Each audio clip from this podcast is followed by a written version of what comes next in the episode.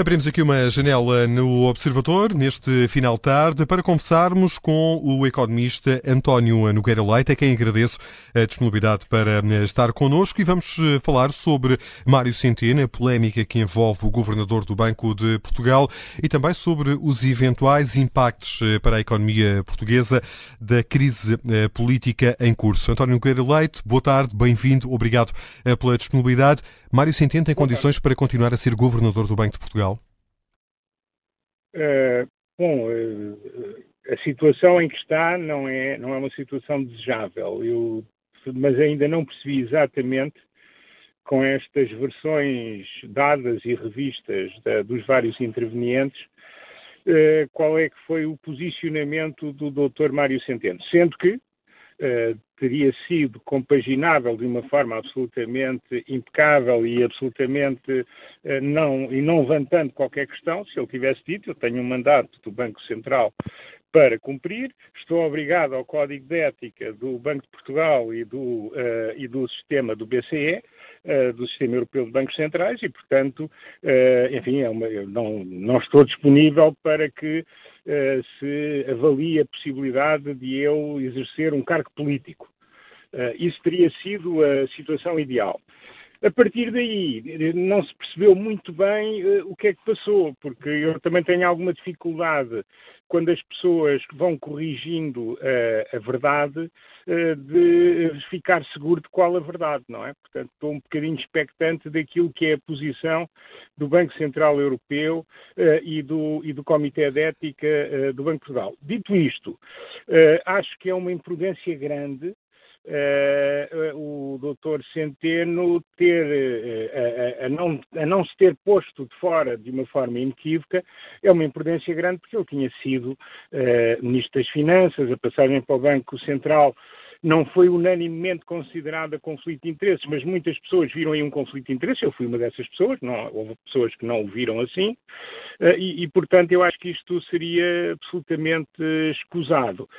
Se houve uma disponibilidade para, a meio do percurso, percorrer outra, outra, outra, outra carreira, eu acho que aí uh, o Banco Central Europeu deveria entender o que é que deveria fazer, ou o doutor Centeno, que pelos vistos acha que terá feito tudo bem, imagino. Essa admissão de possibilidade viola o princípio da independência que está obrigado o Governador do Banco de Portugal? Isso não é taxativo, requer um julgamento. Eu acho é que deixa de ser inequívoco que não foi violado. Eh, e, e dado... Só a reunião da Comissão de Ética é prova desse desconforto? Não, não, é prova de desconforto, não é prova de uma violação de, do Código de Ética, isso não é.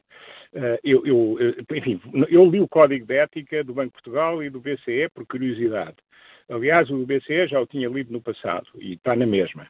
Uh, simplesmente, eh, enfim, não depende muito das circunstâncias, eh, da circunstancialidade da comunicação do Primeiro-Ministro, admitindo que foi só o Primeiro-Ministro, porque numa primeira versão não foi apenas o Primeiro-Ministro, foi o Primeiro-Ministro e o Presidente.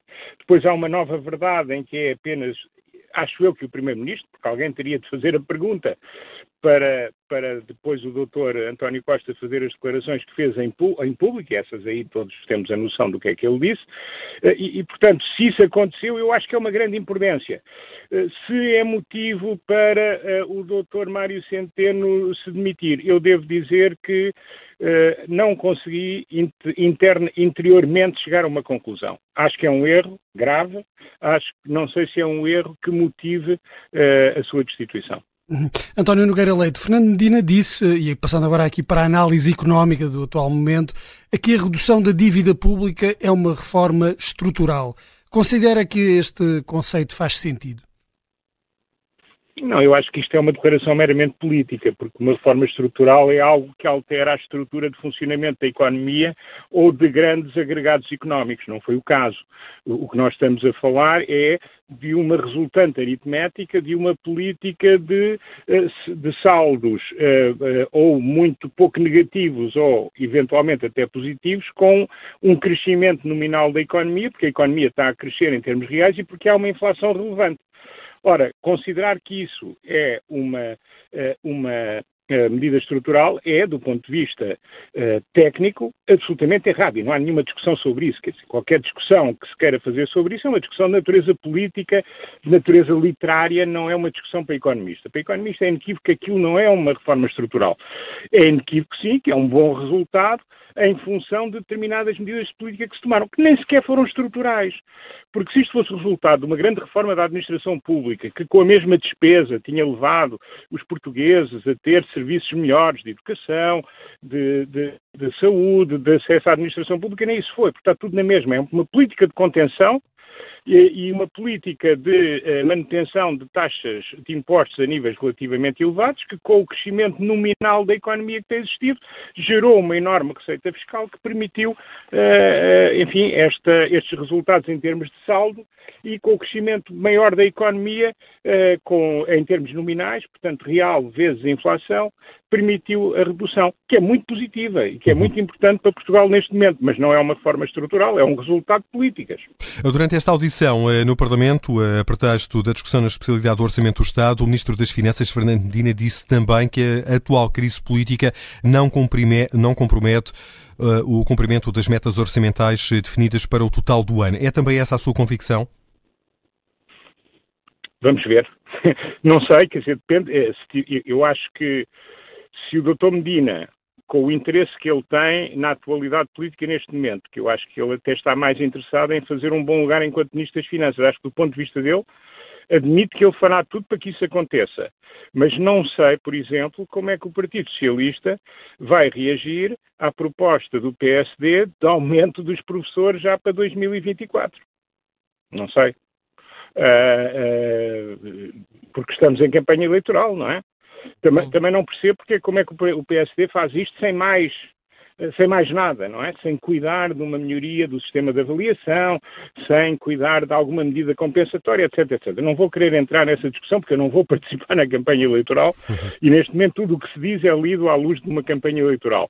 Agora, objetivamente, eu acho que o Dr. Medina tem todo o interesse em que as coisas corram bem. Não sei se ele tem força política ou até o próprio Primeiro-Ministro, que, eh, enfim, em termos eh, oficiais está em funções, mas que em termos substanciais eh, já o era, portanto está em gestão de missionário, embora oficialmente não o seja assim, se tem força para, por exemplo, resistir à pressão que vai ter para que o PS também o dito por não dito e agora esteja de acordo com uma medida contra a qual esteve no passado recente. Eu não estou a dizer que a medida é boa, atenção. Estou a dizer é que é um desafio e como este vão surgir outros. Portanto, eu não sei. Eu acho que para 2023 provavelmente vai conseguir manter. A partir daí não faço ideia. Não sei se o orçamento para 2024, apesar da maioria absoluta, Uh, vai ser o orçamento que nós vimos. Se for o que nós vimos, eu acho que com bastantes defeitos, mas é, não é um problema, não é por aí que Portugal vai ter problemas. Hum. Uh, disse há dias uh, em entrevista que Pedro Nuno Santos é um político perigosíssimo. Porquê? Eu, eu, enfim, isso é uma, é uma frase num contexto, não é?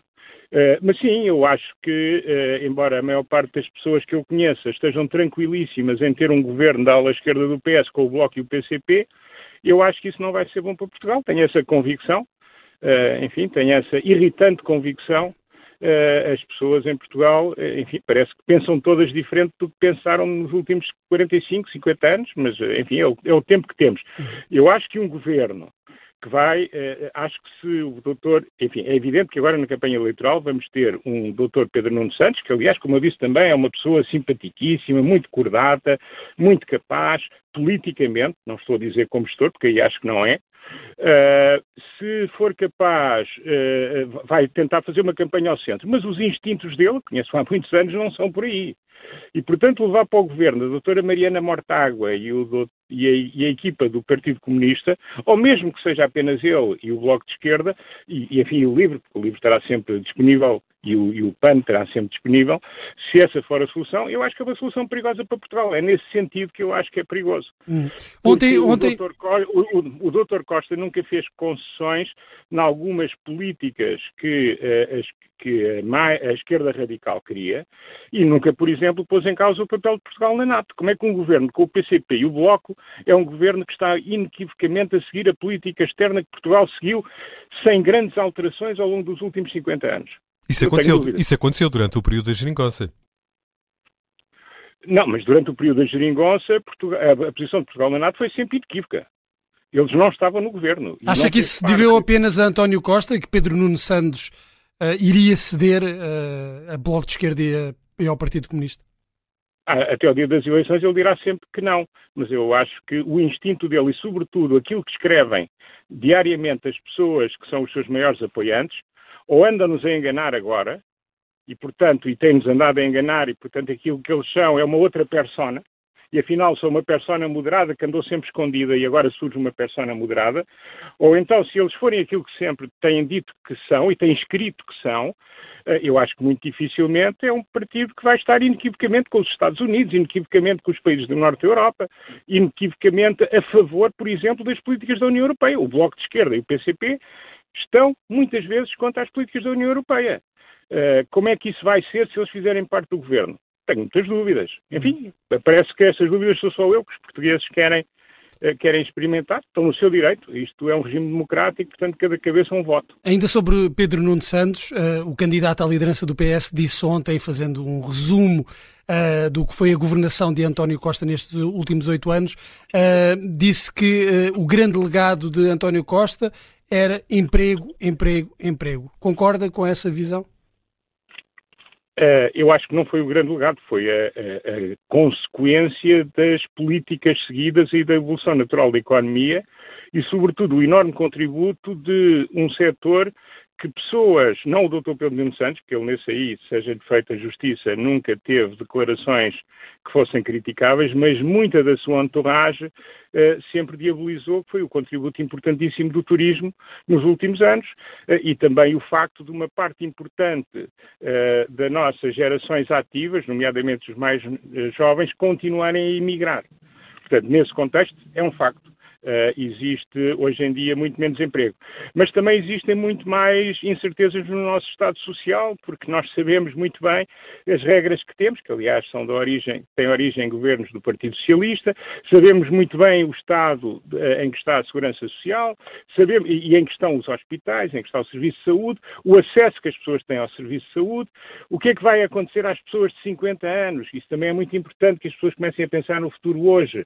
Quando as reformas forem 50%, 60% da sua, eh, eh, enfim, dos seus, dos seus últimos salários, eh, o que é muito distinta da situação atual e ainda mais da situação no passado, e como é que elas vão viver com o Serviço Nacional de Saúde, que se entretanto não for reestruturado, está-nos a custar cada vez mais e produz cada vez menos. Quer dizer, esses problemas, que eram problemas onde eu pensava que um socialista atuasse com eficácia, estão pior, não estão melhor. António Nogueira Leite, agradeço-lhe mais uma vez a disponibilidade para eh, ter estado eh, connosco à conversa sobre a polémica que envolve o governador do Banco eh, de Portugal, também sobre as consequências da crise política para a economia portuguesa e ainda uh, versou sobre o recém-candidato à liderança do Partido Socialista, Pedro Nuno Santos.